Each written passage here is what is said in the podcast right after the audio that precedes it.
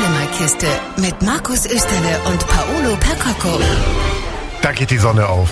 Du singst gar nicht. Normalerweise singst du immer. Ja, ich habe mir gerade überlegt, wann ich einsetzen soll, und dann habe ich meinen Einsatz verpasst. Dann hast du so komisch geschaut und dann habe ich was gesagt. Das ist richtig. Ähm, Paulo wäre hier, ich wäre hier und Paulo, wir haben ein schweres Los heute gezogen, denn ähm, wir kämpfen gegen Tischtennis gerade im Moment. Oh, tatsächlich. Ja, TTF Liebe Ochsenhausen wird heute gezockt. Und zwar Okay. gerade jetzt in diesem Moment. Na, hoffentlich gewinnen die. Die sind nämlich sehr gut. Das wäre Ihnen absolut zu wünschen. Uns auch übrigens. Wir fänden das toll, weil dann hätten wir eine Begleitung zu einem gewinnenden Tischtennisteam und was gibt es Schlechteres Wir könnten ja das? parallel unsere Sendung hören, dann wird das Match noch besser. Und wir könnten parallel den, den Stand durchgeben, wenn irgendwas passiert. Das können wir ja trotzdem machen. Ist. Sie kriegen quasi alles heute, das komplette Package. Und äh, Paulo hat was Tolles angeschaut. Ich habe keine Ahnung, worum es geht. Hier steht nur Osho. Ja, richtig. Also es ist eine Dokumentation über den äh, Guru in, de, in Indien äh, 70er, 80er Jahre, der auch Deutsche nach Indien gezogen hat und später in die USA. Also ganz schräger Vogel mit teilweise tollen Ansichten und äh, da gibt's eine Dokumentation, eine neue, die das alles erzählt. Mehr dazu in einigen Minuten.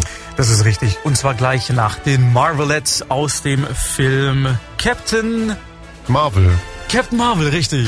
ich wollte gerade, ich habe ge ge gewechselt zwischen America und Marvel, aber es ist Marvel. Please, Mr. Postman und danach reden wir über Osho. Osho. Geiler Text. Deliver the letter, the sooner the better. Zu Deutsch, ähm, bringe den Brief so schnell wie es geht. Genau. Das klingt aber halt alles nur halb so sexy irgendwie, wenn wir beide das sagen im Vergleich zu den Marvelettes. Das stimmt. Die Donau 3 FM Flimmerkiste. Mit Paulo Percoco. Und Markus Österle. Und Paulo Percoco hat sich eine Doku angeschaut. Paulo Percoco, der guckt gerne Doku. Per Doku. Oh, Genau. ein- oh, Paulo ouch. Perdoku. Wir nehmen, wir nennen dich jetzt Paulo Perdoku, wenn es um eine Doku geht. Ist es clever oder ist es clever? Das ist nicht clever. Osho. Erzähl, Richtig. worum geht's? Also der Film heißt Bhagwan, die Deutschen und der Guru und äh, ist eben eine Geschichte. Osho hat ja bestimmt jeder schon mal irgendwo gehört, du auch, oder? Irgendwie, irgendwo, dieser Inder mit dem langen weißen Bart. Ich muss zugestehen, ich habe diese Netflix-Doku-Reihe gesehen, deswegen weiß ich, worum es geht. Ach, okay, gut. Also die kann man im Anschluss oder davor anschauen.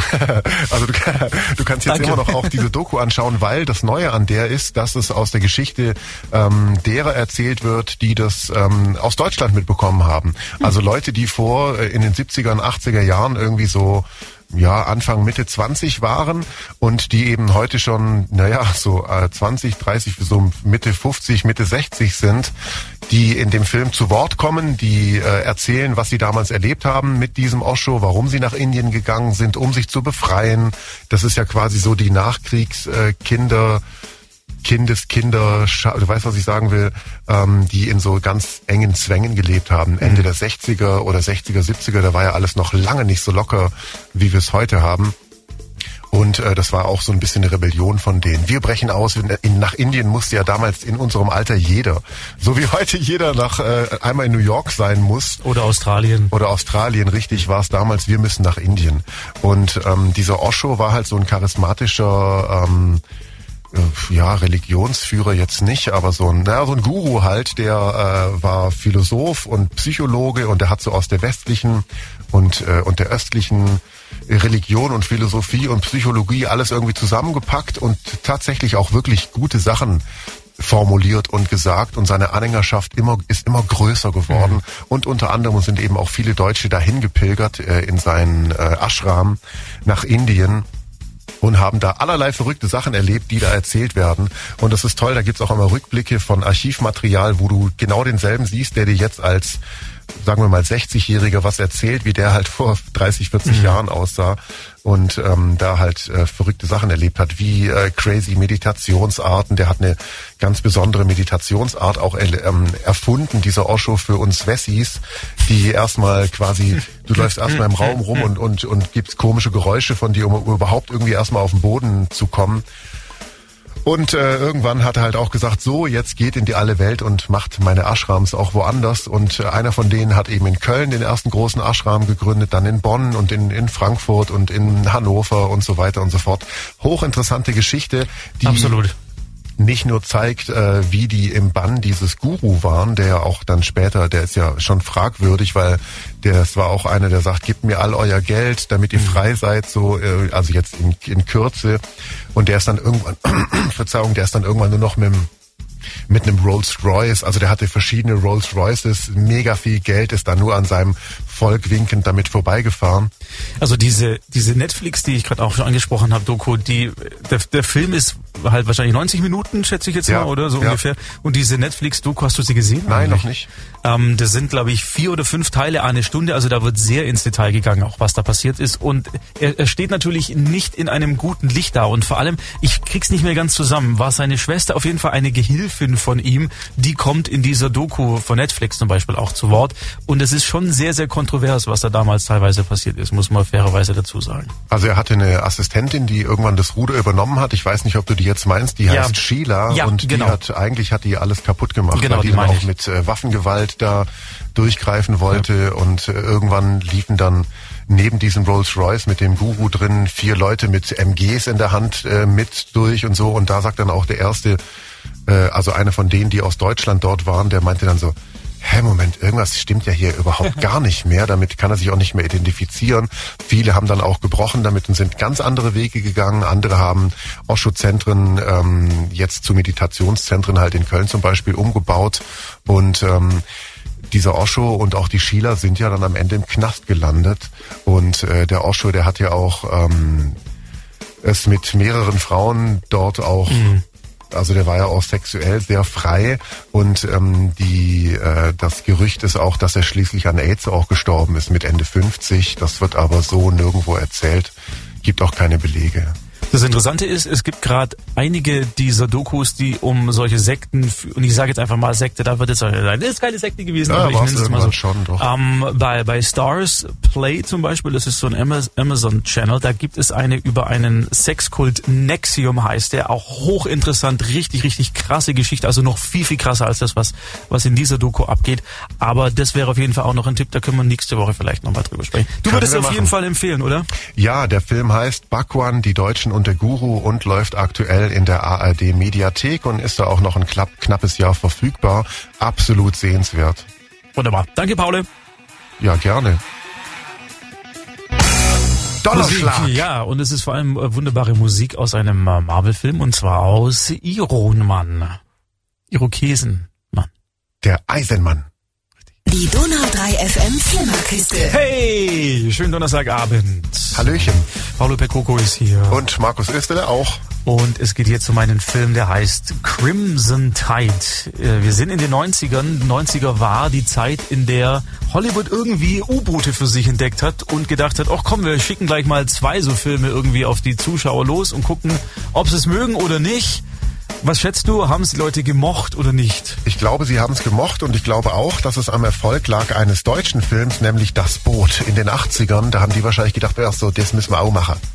Das ist richtig. Hast du den, den gesehen damals im, im Kino? Nee, da warst du zu Nee, aber im Fernsehen. Ähm, Crimson Tide kam ein bisschen später raus und zwar Mitte, Mitte äh, 1995, ähm, im Mai war es genau. Worum geht's? Eigentlich die Geschichte hat zwei, drei Haken, die sie hinten rausschlägt. Deswegen muss ich jetzt gucken, dass ich die nicht verrate. Es geht grob um Gene Hackman und Denzel Washington. Die beiden spielen die Hauptrollen. Äh, Gene Hackman ist äh, der Oberbefehlshaber auf dieser USS Alabama. Denzel Washington ist ein ähm, nicht ganz so hoch dekorierter, aber trotzdem sehr angesehener Admiral oder General, ich weiß nicht. Auf und jeden Fall sind die zusammen im selben Boot, buchstäblich, und ähm, sollen ähm, ein U-Boot davon, ein russisches U-Boot davon abhalten, ähm, eine Atomwaffe äh, abzufeuern. Also sie haben auch selber Atomwaffen an Bord und das, das Problem an der Sache ist, wenn sie abfeuern, dann gibt es einen Krieg, und zwar den dritten Weltkrieg, und zwar einen nuklearen Holocaust. Deswegen ist es eine sehr brisante Mission. Dumm nur, dass mitten als sie im Ozean Ozean so durch die Meere schippern, unter Wasser natürlich eine Nachricht reinkommt, die aber nicht vollständig ist. Also sie wissen nicht, ob diese Nachricht genau so ist, wie sie da rausgekriegt äh, bekommt aus diesem, aus diesem Ticker, den sie da haben, um die äh, Bombe abzufeuern. Das Ui. heißt, es entbrennt so ein Streit zwischen Gene Hackmans Charakter, der sagt, ja natürlich und es ist unser Befehl und wir müssen und da gibt's überhaupt nichts zu diskutieren und dann selber Washington sagt, hey, hey, hey, stopp mal, ganz langsam, die, die Nachricht ist nicht vollständig, wir müssen erstmal abklären, ob das überhaupt so stimmt und ob wir das überhaupt machen sollen. Ansonsten klebt so dermaßen viel Blut an unseren Händen, das können wir nie wieder abwaschen. Dumm nur ist, dass die ähm, Verbindung zum Festland unterbrochen ist und deswegen entbrennt in diesem U-Boot ein Machtkampf zwischen den beiden. Das ist ja hochspannend. Hast du die Jagd nach Rote Oktober gesehen? Ja, mit James Bond Mhm. als, als Kapitän U-Boot. Wie fandest du den? Ja, ganz cool. Soweit ich ihn in Erinnerung habe, hat er mich, glaube ich, schon gefesselt, aber es, der ist schon sehr lange her. Der geht, also der Crimson Tide ist natürlich so ähnlich und er, er spielt oder er zieht sehr viel Kraft aus diesem Spiel dieser beiden sehr gegensätzlichen Figuren von Denzel Washington und von Gene Hackman. Beide übrigens fantastisch. Es gibt ein Schreiduell zwischen beiden. Das ist richtig, richtig, richtig, richtig intensiv, Cool. weil, weil es genau darum geht. Also er sagt natürlich, oh, wir müssen den Befehl und nehmen Sie ihn fest und, und führen Sie ihn ab und er, nein, und ich, ich ent, ent, enthebe Sie Ihrer Macht und bla bla bla. Und beide schreien so aneinander vorbei und drumherum siehst du halt alle, die, die, die gar nicht mehr wissen, was ihnen geschieht und auf wen sollen sie denn jetzt hören? Wen sollen sie gefangen nehmen? Wer hat Recht? Das Ja, ist ja krass. auch dieses Thema. Okay. Und ähm, äh, ein toller Film, tolle Bilder. Es gibt zwei, drei richtig, richtig äh, geil inszenierte Action-Szenen. Tony Scott hat übrigens Regie geführt, der Oh. Bruder von Ridley. Also Der wer, wer diese Filme ne? mag, der lebt, glaube ich, nicht mehr. Nee. Nee. Nee. Ähm, und äh, Gene Hackman, genau, hab gerade überlegt, Gene Hackman war ja auch ein großartiger Schauspieler und Denzel Washington ist ja auch toll. Also schade, dass ich den nicht gesehen habe damals. Gibt's aber jetzt, äh, du kannst es nachholen, sie natürlich auch, und zwar bei Disney Plus ist er im Angebot, im Star-Kanal mittlerweile zu verfügbar. Ja. Wirst du ihn dir anschauen? Das mache ich. Das ist sehr gut. Und das hast du jetzt nicht einfach nur gesagt, damit du mich äh, zufriedenstellst. Vielleicht. Nein, habe ich nicht. Ich schaue ihn wirklich Der an. ist wirklich, der, ist der wurde dir gefallen. Der ist Dies ist das Wort, Schmiere ist das Wort, Schmiere ist das Wort, Schmiere ist das Wort. Die Donau 3 FM Flimmerkiste. Mama bin ich so ein richtiger Depp. Aber äh, Paul ist kein Depp, der hat nämlich einen richtig tollen Veranstaltungstipp noch für Sie, brandheiß. Richtig, und zwar morgen Abend ist Premiere von Improvision. Das ist eine neue Online-Show aus dem Roxy und durch die führt äh, Wipke Juliane Richter von den Show Buddies mit Impro-Theater und sie hat auch was zu sagen.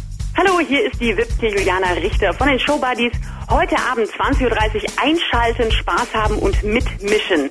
Die erste Kultur im Augenblick Streaming-Show, die wir im Roxy spielen werden. Es kommen super Musiker, Kabarettisten und Impro-Comedians vom Feinsten. Seid dabei, schaltet ein, ich freue mich auf euch. Und Juliane hat so viel Bock, dass sie kurz den Tag verwechselt hat. Das ist natürlich nicht heute, sondern morgen. Richtig, Abend. morgen am Freitag, den 9. April um 20.30 Uhr. Alles weitere auf der Roxy-Website und auf unserer. Die Xinedom Flimmerkiste mit Markus Österle und Paolo Percocco. Schönen Donnerstagabend. Tata, schönen Tag. Popcorn bei dir mit Zucker oder mit Salz? Mit Zucker, aber am liebsten Cola-Gummibärchen, Cola-Fläschchen, weil ich stehe nicht so auf Popcorn. Weißt du, was richtig blöd war? Das jetzt anzusprechen, weil jetzt habe ich im Kopf Kino und, und bin wieder traurig und habe Weltschmerz, weil wir nicht ins Kino gehen können. Ja, schrecklich. Ich habe tatsächlich kürzlich an der Kasse eines äh, guten Supermarktes in der Region eine alte Kollegin aus dem Kino getroffen, die jetzt dort äh, aushilfsweise einen Nebenjob macht, bis es im Kino wieder losgeht. Wo ich mir auch dachte, war toll, sie wiederzusehen, hat mich wirklich auch sehr gefreut. Aber da habe ich mir auch wieder gedacht, Mensch, mach Kino wieder auf, bitte. Und man sieht ja im Ausland, wenn Kinos wieder öffnen, dann rennen die Leute rein. Volksmeldungen aus äh, China und den USA bezüglich Godzilla vs. Kong. Der, ich glaube, mittlerweile steht er bei 300 Millionen Dollar Einspielergebnis, was richtig, richtig gut ist für so eine Pandemiesituation. Und ist ja ein Kracher auch, ne? Das ist ein Kracher, ja. Wir werden sehen, wann er, im Mai soll er wohl bei uns starten. Aber Da warten sie wohl noch, ob die Kinos dann offen haben, dass sie ihn im Kino zeigen können. Das wäre, das wäre cool. Wir sprechen gleich über einen Film, der so unfassbar grottig ist, dass wir Sie davor warnen wollen. Eigentlich sind es zwei. Ja, das ist richtig. Ja, genau, es sind zwei. Der eine ist mit J-Lo und ähm, Der andere ist mit Sido. ja, gleich nach Musik von Norman Greenbaum. Schönen Donnerstagabend. Hallöle. Paule lacht. Warum lacht Paule? Popcorn-Geschmack hast du gerade laut gerufen. Er wird wieder kommen im Kino mit Vorhang, der aufgeht und der Projektor geht an und hoffentlich dauert es nicht mehr so lang. Ja. Die Donau 3 FM Flimmerkiste. Hey, wir reden total gerne über und vor allem möchten wir sie. Und das Warnen klingt immer so großkotzig. Das ist eigentlich gar nicht so gedacht. Aber es gibt einen Film, den habe ich eigentlich nur entdeckt, weil der in den Netflix Top Top 10 war in Deutschland. Da gibt es ja diese Liste und da war er auf Platz 5 und dann habe ich gedacht, so, oh, ein Jennifer-Film. Und jeder Mensch weiß, dass, dass Jennifer-Filme eigentlich nicht gut sind. Oh, da fällt mir jetzt auch keiner ein, der gut ist. Denk drüber nach. Es gibt Jennifer Lopez, es gibt Jennifer Aniston, es gibt ähm, Jennifer, okay, Jennifer Garner halten wir jetzt mal raus, aber die beiden Jennifer, die machen keine guten Filme. Und Jennifer Grey hieß doch die äh, kleine Süße aus äh, Dirty Dancing, oder? Das ist richtig. Okay, dann ruder ich mit meinem Kommentar zurück. Es gibt, es gibt viele Jennifer-Filme, die nicht gut sind und manche, die gut sind. Ich dachte, du meintest nur J-Lo-Filme und die, da wüsste ich jetzt tatsächlich auch keinen irgendwie. Sie hat, sie hat Selina gemacht, der war gar nicht so schlecht, aber den, um den es jetzt geht, The Boy Next Door, das ist wirklich, der ist schon sehr, sehr grottig. So. Willst du wissen, worum es geht? Ja, na klar, was passiert? Also, sie ist eine, eine Frau äh, im, im Alter, in dem sie auch, glaube ich, damals ist, oder war zumindest so, so um die 40 rum. Von wann war der Film? Ungefähr? 2015. Okay, ui, ich bin doch, doch nicht so alt. Nee, der ist relativ frisch. Okay.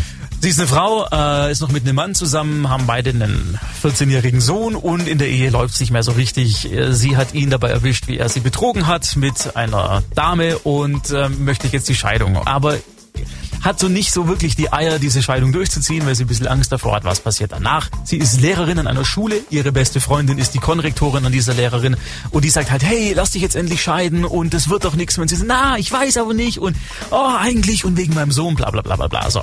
Dann kommt ein junger Herr in ihr Leben und er wird eingeführt und das muss ich Ihnen jetzt beschreiben. Sie, also Jennifer Lopez übrigens, ist eine spielt eine Frau, die nichts kann. Sie sie spielt das das derbste Frauenklischee aus den 30ern, das man sich im Jahr 2015 vorstellen konnte. Eine Frau, die zu nichts fähig ist, irgendwas selbstständig zu tun. So auch in diesem Fall.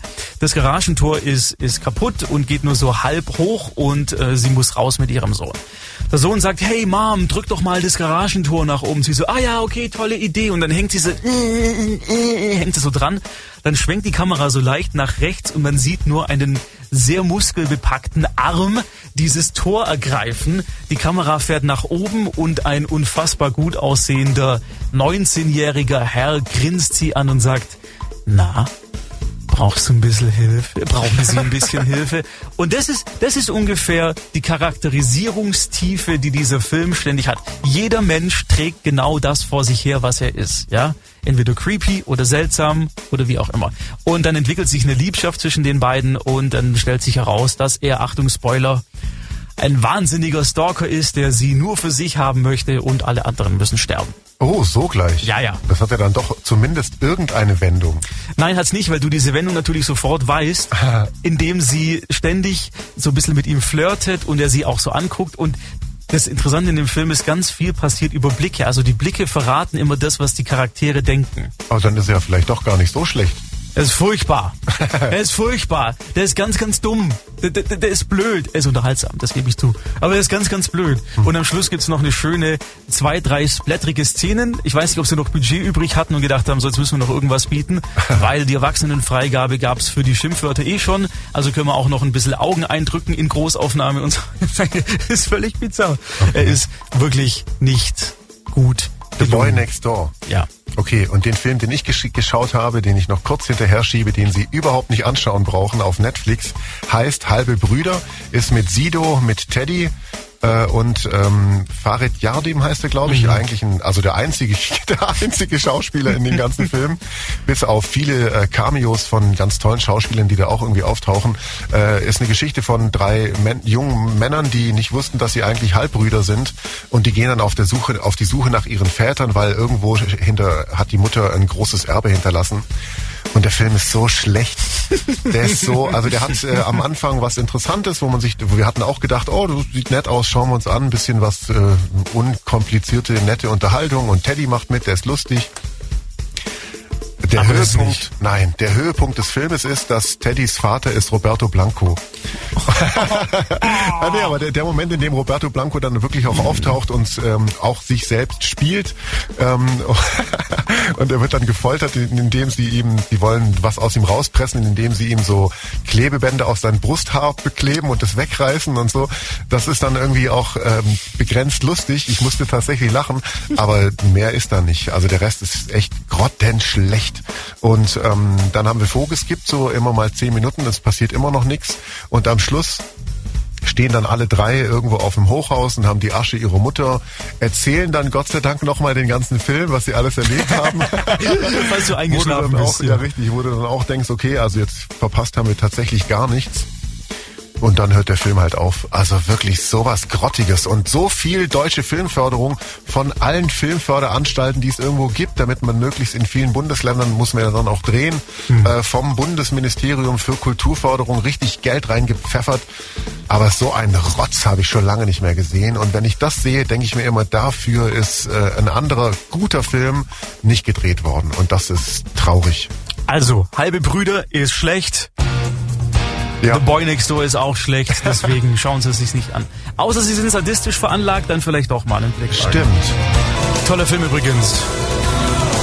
Tarzan von ähm, Disney. Phil Collins hat die Musik dazu gemacht, Strangers Like Me. Er singt in fünf Sprachen, der Phil, Philipp. Ja. Nicht schlecht. Wirst du ihn dir anschauen, wenn ich sage, der ist toll? Hm, ich weiß nicht. Warum hast du keinen Bock drauf? Warum bist du so negativ? Verstehe ich nicht. Ja, ich mag schon Zeichentrickfilme, aber Tarzan als Zeichentrick muss ich mir jetzt nicht anschauen. Aber der ist wirklich toll. Ja, das kann ja sein, das glaube ich dir auch. Mehr, mehr Argumentation fällt mir jetzt gerade nicht Hast ein. Hast du Pinocchio sorry. gesehen mittlerweile?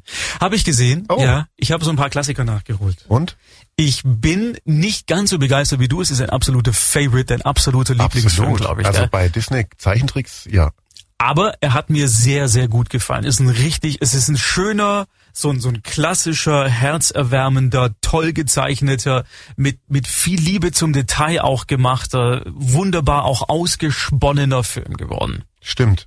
Warum habe ich gesagt, dass er mir nicht so gut gefallen hat eigentlich? Also das frage ich mich weißt gerade auch. Ich depp einfach. Die Donau 3 FM Flimmerkiste. Mit Paulo Percoco. Und Markus Österle, der nicht so oft sagen sollte, dass er dumm wäre oder ein Depp. Das äh, stimmt einfach nicht, muss ich jetzt mal klarstellen. Lassen Sie das bitte. Gehe ich auf, aber trotzdem, das war ein blöder Kommentar dann in diesem Fall. Apropos, ähm, du hast einen Film gesehen. Ich habe nur hier reingeschrieben, damit ich weiß, worüber wir jetzt sprechen. Batman als Moses. Ja, richtig, genau. Also lange bevor ähm, Bruce Wayne zu Batman wurde, war er vor 4000 Jahren war er auch Moses. Das habe ich jetzt in einem Film gesehen, der heißt Exodus von Ridley Scott und da war Batman Moses. Also Christian Bale in diesem Fall. Ja, genau, richtig. Ah. Also Christian Bale spielt Moses in einem Film, der Exodus heißt und von Ridley Scott ähm, gemacht wurde. Da tauchen auch hier, äh, wie heißt sie, ähm, Sigourney Weaver taucht auch auf, auch ein paar ganz große andere Schauspieler, Schön. aber so ein bisschen nebenbei und ähm, ist halt so eine neue, moderne, wenn du das da, ach nee, du siehst jetzt nicht von wann der war, oder? Der ist noch nicht so alt, der ist irgendwie, weiß ich nicht, vier, fünf Jahre vielleicht alt. Der ist von 2014. Ja gut, dann halt sieben Jahre alt. und ein bisschen, äh, ja. ich hatte den auch im Kino damals verpasst und dachte, jetzt an Ostern, da passt es, da schaust du dir mal Moses an. Und äh, so begab es sich, dass meine Frau und ich vor dem Fernseher uns einen Moses-Film angeschaut haben und der hat so einen ganz modernen ähm, Anstrich, natürlich, klar, auch sehr realistisch, so wie eben auch Batman, wie die neuen Batman-Filme sehr realistisch waren. Und irgendwie ist Moses ja auch ein Superheld. Das ist richtig. Ja, ja. und ähm, hat mir auch ganz gut gefallen. Die Moses-Geschichte kennt man ja. War zuerst äh, im Tempel, weil Findelkind äh, dann nicht mehr. Dann hat er die äh, Hebräer befreit und ist mit denen durchs Meer durchgelaufen, hat die zehn Gebote geholt und ja, das ähm, äh, sage ich jetzt hoffentlich nichts Falsches, aber damit auch das moderne Judentum begründet. Also das äh, da bin Volk, ich raus, weiß ich nicht. Dann äh, in ihr Heimatland spazieren will, aber naja, bis heute irgendwo nie wirklich irgendwo willkommen war. Andere Geschichte, äh, schwere Geschichte, aber ein ganz guter Film an sich eigentlich schon. Wenn wir gerade vom Jahr 2014 sprechen, es ist wieder, es ist typisch Hollywood. Wir hatten es vorhin bei Crimson Tide und Jagd auf Rot Oktober, dass die so zeitgleich ins Kino gekommen sind. Ähnliches Thema ist hier auch. Noah, der andere Bibelfilm, kam im selben Jahr raus. Also 2014 war nochmal das Jahr der Bibelfilme in Hollywood, wobei der Noah ich fand den nicht so schlecht. Ich habe den damals, wahrscheinlich weil er in 3D war und ich völlig fasziniert von diesem 3D-Effekt war. Deswegen fand ich ihn nicht so schlecht. Aber ich glaube, Exodus ist dann doch noch der, bisschen bessere, oder? Exodus ist definitiv der bessere Film und ich bin auch ein großer Darren Aronofsky-Film, der ja diesen Noah gemacht hat und ich dachte, wow, fett, der muss ja großartig werden, aber ich war sehr enttäuscht. Den habe ich mir tatsächlich im Kino angeschaut und der ist auch von der von der Geschichte so grottenschlecht. Also wenn man sich schon an eine äh, Buchverfilmung hält, was es ja im Grunde Ja, auch ist ist, die ja. Nummern stehen ja in der Bibel drin, der ist das so völlig daneben, diese Noah-Verfilmung und da war ich sehr enttäuscht. Da ist jetzt äh, Exodus schon sehr viel näher an der Buchvorlage und äh, was ich interessant fand und was mir auch gefallen hat, ist, dass dieses Mal Gott nicht der große alte Mann mit dem weißen Bart ist, der Moses auf dem Berg Sinai heißt er, glaube ich, Mhm. begegnet, sondern ein kleiner Junge was ich eine ganz tolle neue, äh, Schöne schönen neuen Dreh fand, ähm, wo der äh, an der Stelle will der Film auch modern sein. Wenn er wirklich modern gewesen wäre, was mir viel besser gefallen hätte, wäre, hätten sie doch ein kleines Mädchen genommen. Das wäre toll gewesen, wenn ein kleines Mädchen Gott gewesen wäre. War aber vielleicht 2014 noch nicht so die Zeit. Weiß ich nicht, weil in den 90ern gab es, du erinnerst dich, den Film Dogma, in dem äh. Gott auch auftaucht. Und wer ist es? Alanis, Alanis Morissette. Großartige Idee und das hätte man wirklich tun können. Ansonsten ähm, die Mehrteilung, also da ist auch Moses nicht, der läuft nicht aufs Meer zu, macht so diese Auseinanderbewegung oder so, sondern äh, es gibt irgendwie einen großen Wind und das wird halt weggefegt und plötzlich ist alles Stein und sie können durchlaufen. Wird ein bisschen anders gezeigt, aber ist natürlich trotzdem ein Wunder.